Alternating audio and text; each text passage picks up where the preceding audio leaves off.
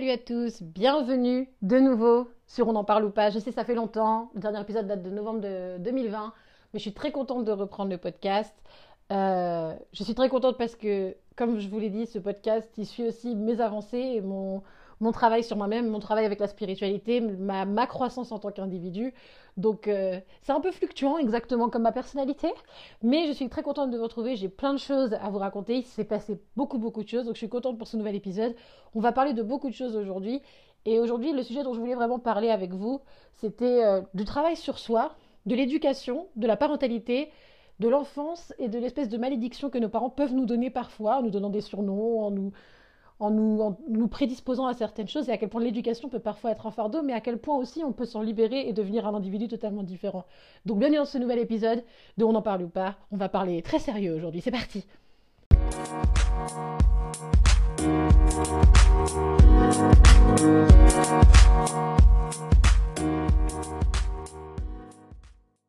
Bienvenue, je suis très contente de vous retrouver euh, pour cet épisode. On va parler éducation, on va parler... Euh, est-ce que finalement, euh, les petits surnoms qu'on nous donne de l'enfance, est-ce que finalement, ce n'est pas une malédiction qu'on continue à porter même à l'âge adulte? Et à quel point euh, on est vraiment rattaché finalement à notre, état d'enfant Et, est-ce qu'on peut vraiment s'en détacher en tant qu'adulte? Donc, euh, je suis très contente de vous retrouver. J'ai vraiment pensé à faire ce, ce thème parce que je me suis vraiment intéressée à ce sujet, en particulier par le biais de Oprah Winfrey, qui est une de mes plus grandes inspirations. Euh, elle a fait un livre en collaboration avec un docteur qui est spécialiste justement de la petite enfance. Et euh, ce, livre s'appelle What Happened to You? Qu'est-ce qui t'est arrivé?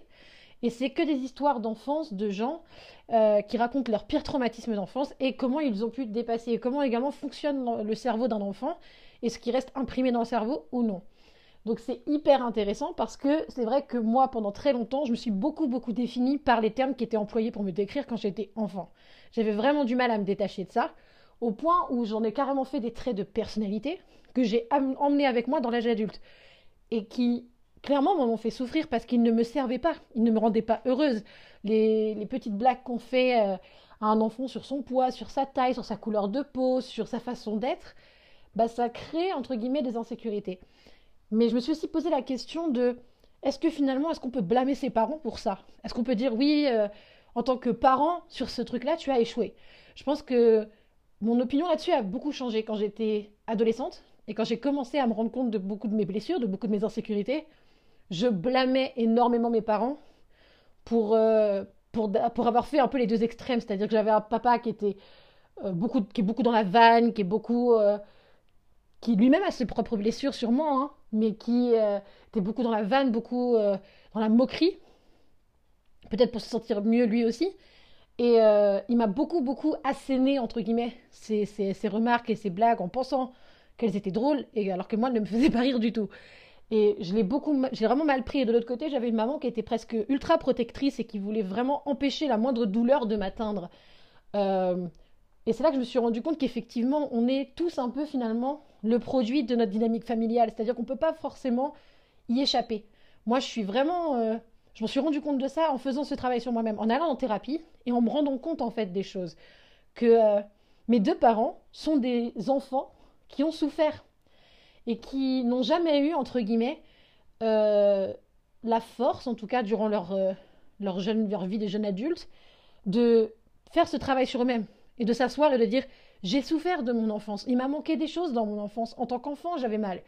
Et forcément, quand ces deux individus qui n'ont jamais fait ce travail-là construisent leur propre socle familial, forcément, il y a des couacs. Et forcément, il y a des moments où l'enfant empathie des souffrances du parent, en fait.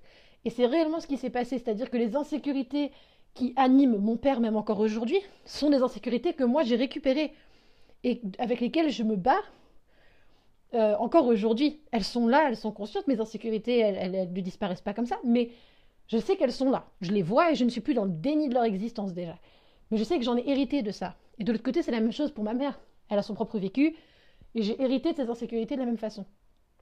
Et c'est vrai que cette, euh, cette espèce de malédiction familiale, on la porte avec nous, vraiment. Et euh, moi, la famille de mon père est pour moi un très très bon exemple de ça. C'est-à-dire que c'est un enchaînement de personnes qui ont souffert d'un schéma d'éducation et qui, plutôt que de se rebeller, peut-être parce qu'à ce moment-là, le timing n'était pas bon, ou ils n'étaient pas prêts, ou la situation faisait que, mais il y a eu un, abandon de l'envie de se rebeller qui du coup s'est transformé en, reproduction d'un même schéma d'éducation qui a rendu malheureux sur plusieurs générations et qui a encouragé des comportements euh, qui sont euh, désagréables et méchants et malvenus, où euh, il y a juste de la maléducation qui a été réencouragée perpétuellement sur plusieurs générations.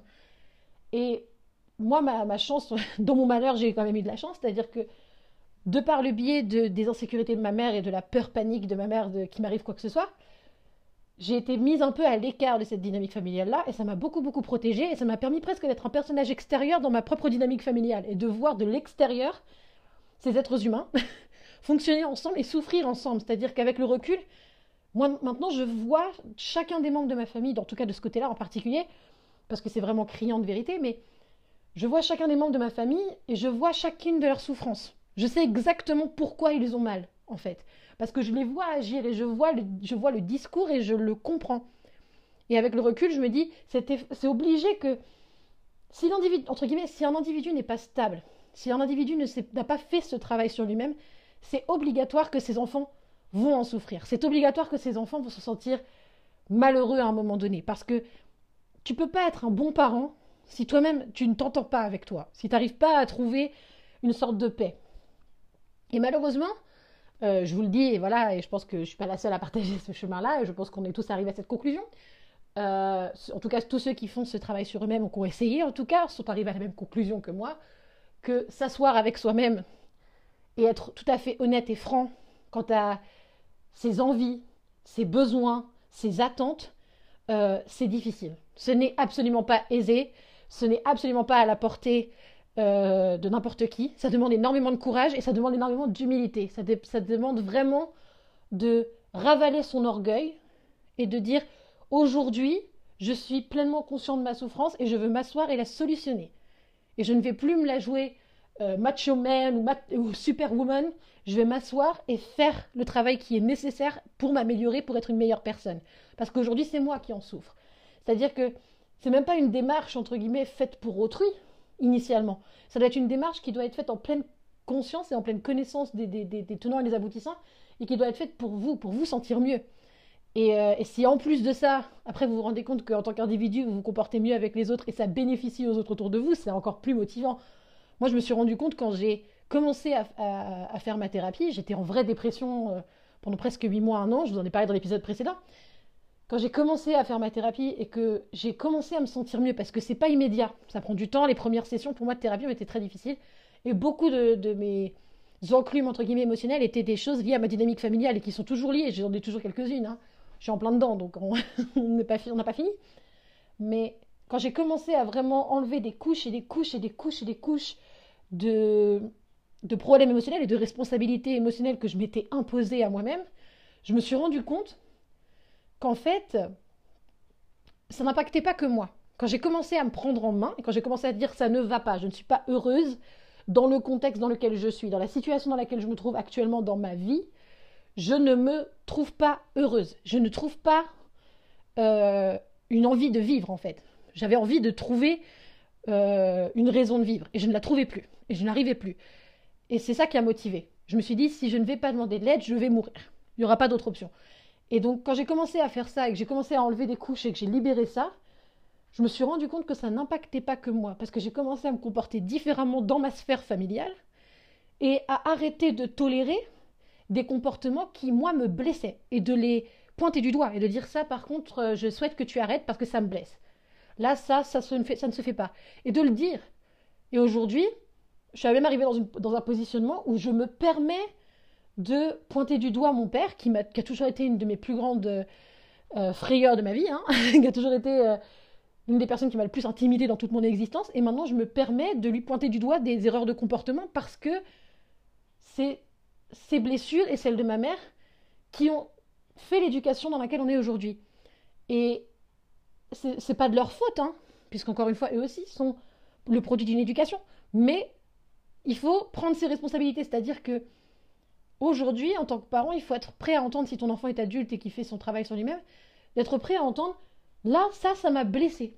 Ce que tu as fait ou ce que tu n'as pas fait m'a blessé. Ta façon de fonctionner m'a blessé, ta façon d'intimider, ta façon de, diriger par la peur m'a blessé, m'a fait peur, à changer mon rapport avec euh, la jante masculine ou avec la jante féminine, etc. en fonction de votre situation. Mais entre guillemets, d'arriver à être dans une place en fait de détachement.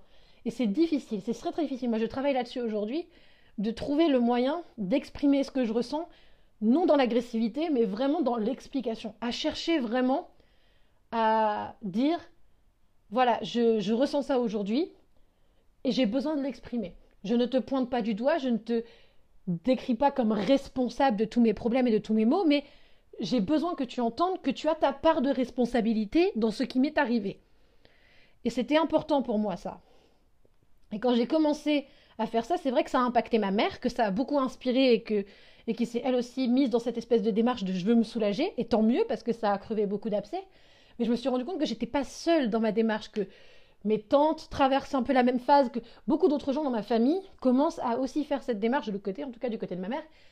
Il y a un vrai il y a quelque chose qui s'est mis en place. Je ne sais pas si c'est la pandémie, le Covid et tout ça qui a permis aux gens de réfléchir peut-être euh, un peu moins euh, sur eux-mêmes et un peu plus vers l'extérieur. Et tant mieux, justement, si c'est ce qui se passe, parce que c'est important. Mais c'est vrai que c'est quelque chose que, en tant qu'individu, euh, je, peux témoigner aujourd'hui, je peux reconnaître, et, ça me fait du bien. C'est difficile, hein, parce que je vois bien que ma mère traverse un peu les mêmes phases que moi il y a un an, où je passais par des phases de dépression parce que je me sentais tellement euh, en appartenance avec le monde qui m'entoure que du coup j'en souffrais profondément en fait. Euh, j'avais une espèce de haine viscérale quand je sentais la souffrance qui m'entourait en fait. Et, euh, des fois, je me retrouvais dans des situations de dépression parce que le monde autour de moi me déprimait profondément. Aujourd'hui, je me suis rendu compte vraiment de cette avancée-là. Et c'est vrai que l'éducation, c'est quelque chose qu'on qu'on oublie, mais qui fait vraiment qui nous sommes en fait. Et, je voulais vraiment faire un épisode là-dessus parce que je me suis rendu compte qu'avec chaque individu avec qui j'ai une conversation, que ce soit un ami, une connaissance au travail ou autre, euh, on, fait vraiment des reproductions de notre éducation. C'est-à-dire que on devient vraiment euh, des, espèces de, copies de nos parents, mais un peu modifiées. Et, euh, et des fois, on entend dans le discours de certaines personnes des paroles qui ne sont pas les leurs et tu peux et on peut en attester dire ah ça c'est pas ton discours à l'origine c'est celui de ta mère ou celui de ton père. Et euh, on se rend pas compte à quel point on est influencé à quel, point on, on, part dans l'idée que c'est normal. On voit des choses on part dans l'idée qu'elles sont normales. Et, et c'est là que ça va pas. C'est là que ça va pas je pense que là ça, c'est là qu'il faut euh, entre guillemets euh, prendre du recul moi des fois ça me fait peur quand je vois des gens dont je lis la souffrance, je vois qu'il y a un problème et j'ai peur qu'ils fassent des enfants aujourd'hui. Il y a des gens dans mon entourage où j'ai peur qu'un jour ils aient des enfants parce que je me dis s'ils font la même éducation sur leurs enfants que celle qu'ils ont reçue, ils vont créer une autre génération d'enfants qui souffrent, qui vont souffrir terriblement. Et moi, ça me fait de la peine en anticipation. Définition de ma personne, toujours en anticipation. Moi, il y a deux mots dans ma vie qui règlent mon existence, c'est parcimonie et anticipation. Voilà. Si vous voulez savoir ça, ça c'est la réalité. Mais c'est vrai que c'est quelque chose qui, moi, m'impacte beaucoup parce que j'y pense beaucoup. Dans ma famille, effectivement, beaucoup de mes cousins commencent à faire des enfants. On arrive dans des âges où, effectivement, c'est beaucoup plus euh, concevable, entre guillemets, euh, voilà, de faire des enfants, de devenir parent. Et moi, la parentalité, c'est quelque chose que j'ai toujours voulu. J'ai toujours voulu être maman, ça n'a jamais été un secret. Mais c'est vrai que je traverse une phase, je pense que je ne suis pas la seule, hein, euh, des jeunes adultes qui traversent cette phase-là, je pense qu'on est nombreux, mais moi, je traverse une phase, c'est vrai, où euh, ma tête me dit tu as des rêves, des ambitions, et mon, mon utérus est là, tu es vide. Et, euh, c'est difficile. Et, c'est vrai que de voir d'autres gens dans mon entourage proche devenir parents, un peu se révéler à eux-mêmes en tant que parents, c'est vrai que ça fait bizarre. Et moi, j'ai vraiment cette, cette, entre guillemets, cette anxiété de me dire je ne me considère pas encore suffisamment stable en tant qu'individu pour donner la vie. Je, je me trouverais presque pour moi, ce serait pousser l'égoïsme au maximum. Parce que pour moi, la parentalité est déjà une forme d'égoïsme. C'est-à-dire que c'est pas l'enfant qui décide de venir au monde, c'est toi qui décides de faire un enfant. Déjà ça. Et donc déjà, il y a déjà une, démarche égoïste qui est je veux un amour inconditionnel dans ma vie.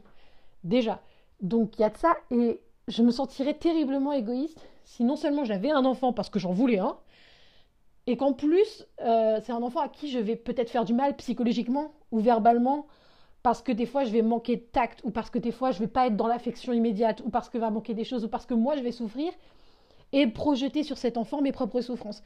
Je trouve que c'est d'un égoïsme tellement poussé et, gratuit que pour moi je ne peux pas avoir d'enfant maintenant. C'est pour ça en particulier que, que je suis dans cet état d'esprit, entre guillemets.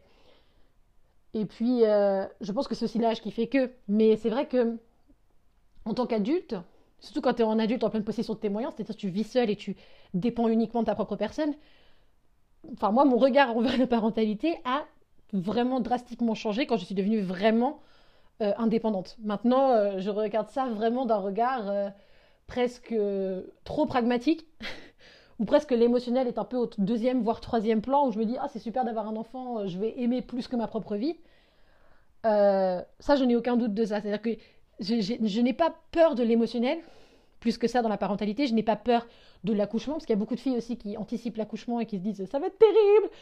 Et donc, elles veulent pas avoir d'enfant par anticipation de la douleur.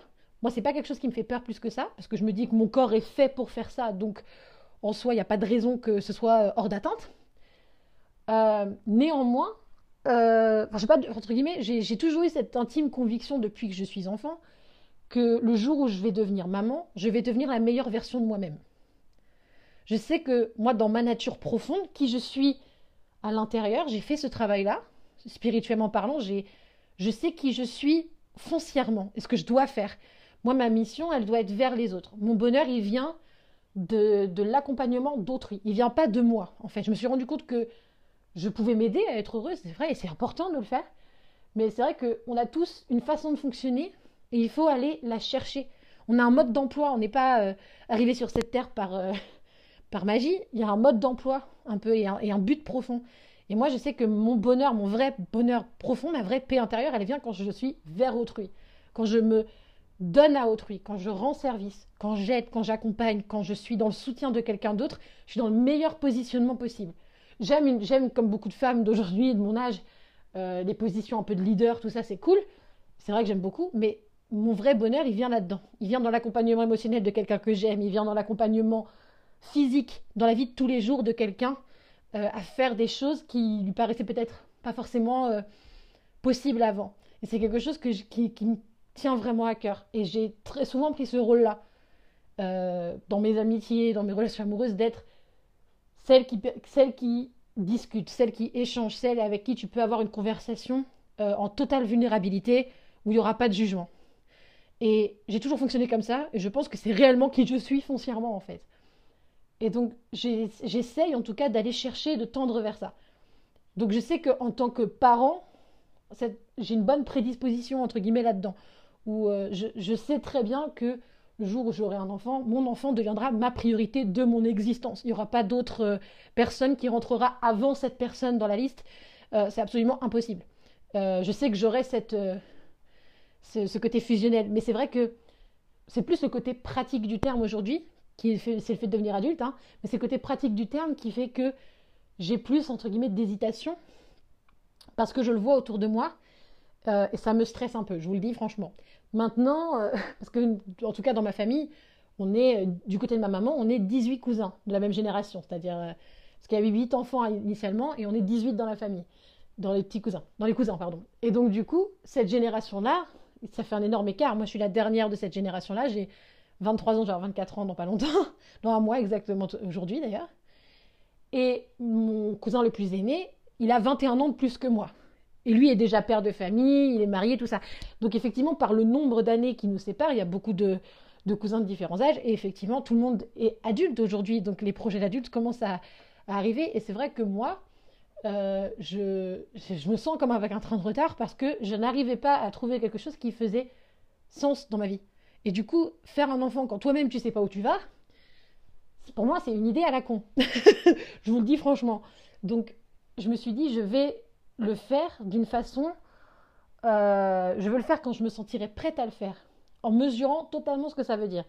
Et donc, j'avais envie de faire un maximum de travail sur moi-même, de thérapie, et de travail sur moi et de, d'apaisement de moi-même avant d'avoir cette, cet enfant.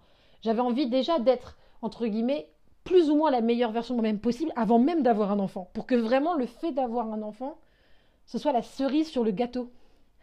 De, de, toute cette démarche-là, que ce soit pas une démarche égoïste de j'ai envie d'avoir un enfant, mais de pouvoir dire aujourd'hui je ressens le besoin d'être mère et j'en mesure pleinement euh, les tenants, les aboutissants. Je prends ce, ce, devoir à bras le corps et je le fais avec toute la joie qu'il y a en moi, mais aussi avec toute la mesure de, de, de l'individu que je suis. Plutôt que d'y aller disant je vais me définir par mon rôle de mère. Non, je veux que moi, en tant qu'individu, c'est-à-dire la façon dont je me comporte en tant que personne, impacte mon rôle de mère et non l'inverse. Euh, c'est justement quand on se perd dans les statuts que ça, que ça merde. En tout cas, moi, toujours, je me suis toujours rendu compte de ça. Dès que je commence à devenir une étiquette ou un statut, je perds les qualités qui font de moi qui je suis. Et donc, je ne veux pas être définie par ça. Et, c'est aussi quelque chose qui, des fois, fait que je ne m'entends pas forcément bien avec d'autres jeunes femmes de mon âge qui sont mamans parce que j'ai du mal avec les gens qui se définissent par un statut. J'ai du mal avec les. J'ai le même problème avec euh, les femmes mariées qui se définissent comme épouses d'eux. Je suis la femme d'eux. Moi, j'ai du mal avec ça parce que je ne suis pas seulement la femme d'eux, je suis mon propre individu. Je m'appartiens à moi et je n'appartiens pas à mon mari. Donc, c'est déjà quelque chose qui, pour moi, est déjà profondément euh, différent. Donc, mon regard à la parentalité est le même que le regard que je fais sur le mariage, où je, où j'ai envie d'abord que moi, en tant qu'individu, je tienne debout et je sois déjà en pleine, entre guillemets, floraison, en pleine euh, éclosion, avant même de prendre un rôle, de prendre un statut, entre guillemets, ou un positionnement dans la vie de quelqu'un, ou que quelqu'un prenne un positionnement dans ma vie, en tant qu'enfant, et qui change tout. Je veux déjà être, entre guillemets, une version presque magnifiée de moi, avant même d'avoir euh, un rôle important dans la vie d'autrui. Pour moi, c'est important. Maintenant, je pense que on ne devrait pas être dans un positionnement de jugement.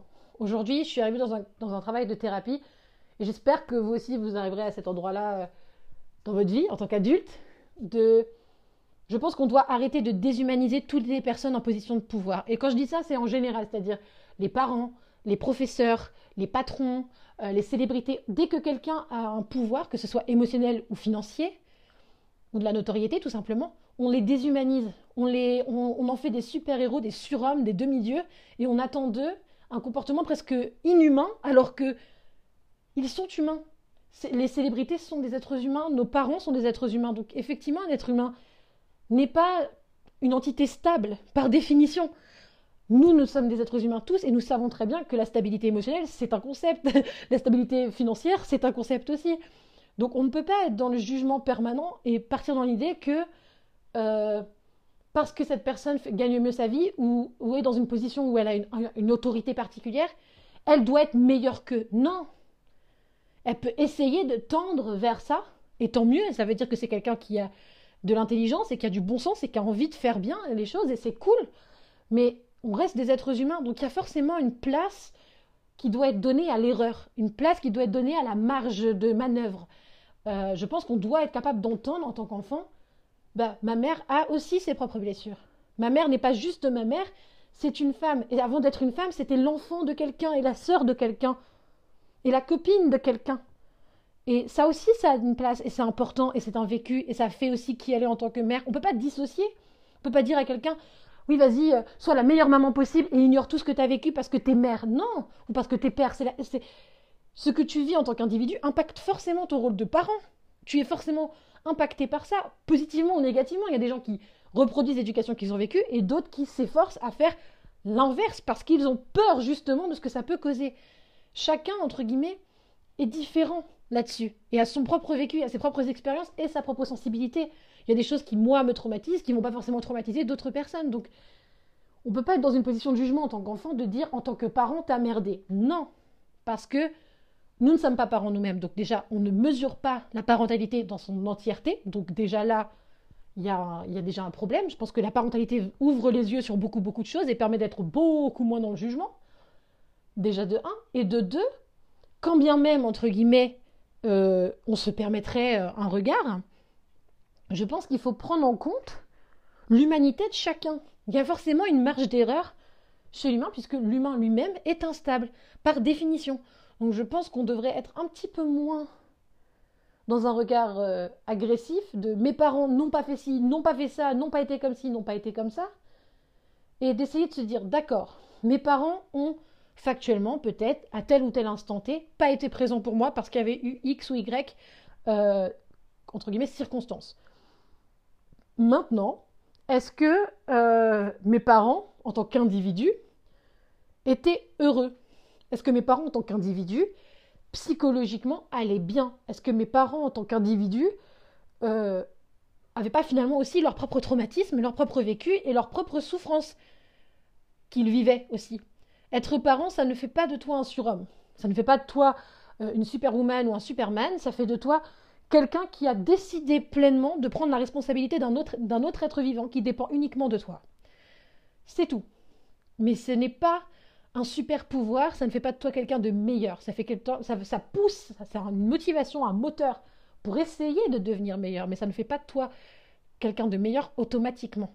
Et je pense qu'il faut qu'on arrête, entre guillemets, de, de, déshumaniser les parents, parce que pour eux c'est terrible, parce que toute leur, euh, toute l'enfance, toute l'adolescence surtout en adolescence en particulier, on se permet des jugements, on se permet des critiques, on se met en contradiction avec eux, et même adultes, après, on, juge leur. Euh, quand on devient parent, on commence à juger les, décisions de parentalité de, de, notre mère ou de notre père, et je trouve que c'est. Je trouve qu'on est dur, parce que je pense qu'on ne peut pas être dans un jugement comme ça permanent. On ne peut pas euh, regarder euh, nos parents et être dans un regard presque agressif permanent sur ça. Je pense qu'il faut qu'on prenne un un recul nécessaire et sain euh, pour s'enlever ça. Dites-vous que, en règle générale, quand on est dans un positionnement de jugement, c'est qu'il y a quelque chose qui ne va pas en nous, pas forcément chez l'autre. Si on juge quelqu'un, c'est qu'il y a quelque chose qui ne va pas chez nous, il y a quelque chose qui ne fait pas sens chez nous. Parce que cette personne en face heurte notre sensibilité. Mais pourquoi ça heurte notre sensibilité? C'est ça la vraie question aujourd'hui. C'est si cette personne, en étant qui elle est, même sans me parler, heurte ma sensibilité, pourquoi ça me heurte? Qu'est-ce qui fait que ça me heurte? À quel moment il y a eu une blessure qui a fait que maintenant ça, ça me heurte? Et de travailler dessus. Et d'aller chercher le pourquoi du comment. De pas, de pas rester sur ses acquis et de se dire est-ce que je peux pas finalement être un peu plus en paix? Et de s'autoriser à le vouloir, ça aussi. Et de ne pas être dans, dans une démarche de cet égoïste de vouloir aller bien pour moi. Ben non, parce qu'on est tous connectés, on fait tous partie d'un même euh, schéma. Donc si tu veux aller mieux, tu vas forcément impacter positivement tous les gens qui t'entourent. Et tu vas forcément leur faire du bien. Tu vas forcément les faire avancer. Tu vas peut-être les. Il y en a même certains que tu vas heurter dans leur sensibilité et qui vont peut-être se remettre en question parce que ton bonheur va les éclabousser. Ils vont se dire pourquoi elle, est heureuse ou lui est heureux et moi je ne le suis pas. Et c'est important aussi, ça. Donc je, pense qu'il faut, entre guillemets, euh, que chacun euh, trouve euh, cet, instant presque un peu magique, cet instant T de je me prends en main. Et ça, va, et ça vient à chacun à différents âges. Mais euh, je pense qu'on a tous un moment où on va devenir, on devient, on a une opportunité de devenir responsable de nous-mêmes émotionnellement et des blessures que l'on peut faire sur autrui. Et il ne faut pas louper le coche, il ne faut pas louper ce timing-là. Quand il se présente à soi, il, faut y aller. Il faut se poser la question parce que c'est c'est quelque chose qui est difficile. Et je sais que pour beaucoup de filles en particulier, je sais que déjà de base, on a une sensibilité un peu plus fine que les hommes, donc ça joue, on est beaucoup plus dans la, dans la remise en question. Euh, et en plus de ça, avec toutes les pressions sociales que, les femmes ont, il y a une perpétuelle remise en question dans notre féminité, dans notre validité, dans tout, dans notre validation euh, au sein de la société. Tout ça est en perpétuelle euh, remise en question. Et je sais que c'est difficile, mais c'est important de, de, faire ce travail-là parce que, au final, la relation qui va durer le plus longtemps dans votre vie, c'est avec vous-même et pas avec autrui. la seule relation qui va rentrer entre guillemets en compétition, et j'aime pas trop ce terme, mais en compétition, ça va être celle que vous aurez avec votre enfant. Il n'y a que deux éternels dans la vie. Vraiment, il n'y a que deux éternels, c'est vous et votre, et votre enfant et vos enfants. Donc euh, c'est ça qui doit être sain au maximum. Le reste, euh, entre guillemets, chacun est libre de, ses perceptions et chacun est libre de ses ressentis, de ses opinions, mais qu'au moins ce rapport-là soit le plus sain possible. ces deux rapports-là soient les plus sains possibles, c'est très important. Et même pour les messieurs, euh, vous allez avoir votre coche, votre moment de est-ce que finalement je ne devrais pas aller demander d'aide Et surtout, n'ayez pas honte de le faire. Je sais que vous aussi, vous avez vos pressions de faut pas être vulnérable, faut pas ressentir des choses, des émotions, euh, ça, fait de toi une, une victime. Euh, il faut s'enlever ça de la tête tout de suite. être en accord avec ses émotions, ça fait de vous un meilleur partenaire amoureux ou amoureux, ça va dépendre avec qui vous êtes en tout cas, mais ça fait que vous êtes beaucoup plus en connexion avec votre partenaire, vous le comprenez mieux. Euh, c'est que positif. Ça fera de vous un meilleur parent, ça fera de vous un meilleur mari, ça, ou, voilà, ça fera de vous un meilleur partenaire. En général, même avec vos amis, avec vos collègues, de pouvoir échanger émotionnellement et d'avoir un interlocuteur qui, euh, qui entre guillemets, euh, fait écho, euh, ça ne peut qu'être positif pour vous sur le long terme. Donc, ne surtout pas s'empêcher de, vivre quelque chose de très très cool par peur, entre guillemets, de ce qu'on va voir. Il n'y a, y a, rien de, de, entre guillemets, de dramatique. vous n'allez pas être dégoûté par vous-même, vous allez être accompagné. Enfin, il n'y a, y a, pas de, a pas de mal, y a pas de, vous n'allez pas blesser autrui si vous décidez de prendre soin de vous-même, bien au contraire, et vous allez impacter positivement les autres. Euh, donc, euh, donc voilà, n'ayez pas peur de, de, prendre votre chemin. Euh, c'est vraiment le message que je voulais vous envoyer aujourd'hui. Comme je l'ai dit, comme je le dis beaucoup, on est tous des êtres divins, on vit juste une expérience humaine temporaire. On remerciera Ellie pour cette phrase qui était extrêmement, extrêmement juste. Mais euh, dites-vous que votre esprit a déjà vécu plein d'autres vies avant celle-ci. Donc, euh, votre, votre esprit, votre âme, elle est très très forte. Donc, faites-vous confiance dans, cette, dans ce chemin-là. De, vous en avez les épaules assez larges pour le faire. Donc, ne vous, cachez pas, ne vous, n'allez pas dans la négation de votre propre force, en fait. Vous en êtes largement capable. C'est totalement euh, atteignable pour vous. Donc, donc voilà, je voulais vous envoyer ce joli message aujourd'hui et vous vraiment vous, vous faire réfléchir et vous faire peut-être penser à vos parents et peut-être avoir un peu plus de compassion pour eux euh, et un peu plus de compassion envers vous-même, surtout c'est plus important. Voilà, c'était surtout ça dont je voulais parler dans cet épisode. Il va être un peu plus long que le précédent. Hein. Je vous embrasse très fort et je vous retrouve dans un très prochain épisode de On en parle pas. Allez, ciao.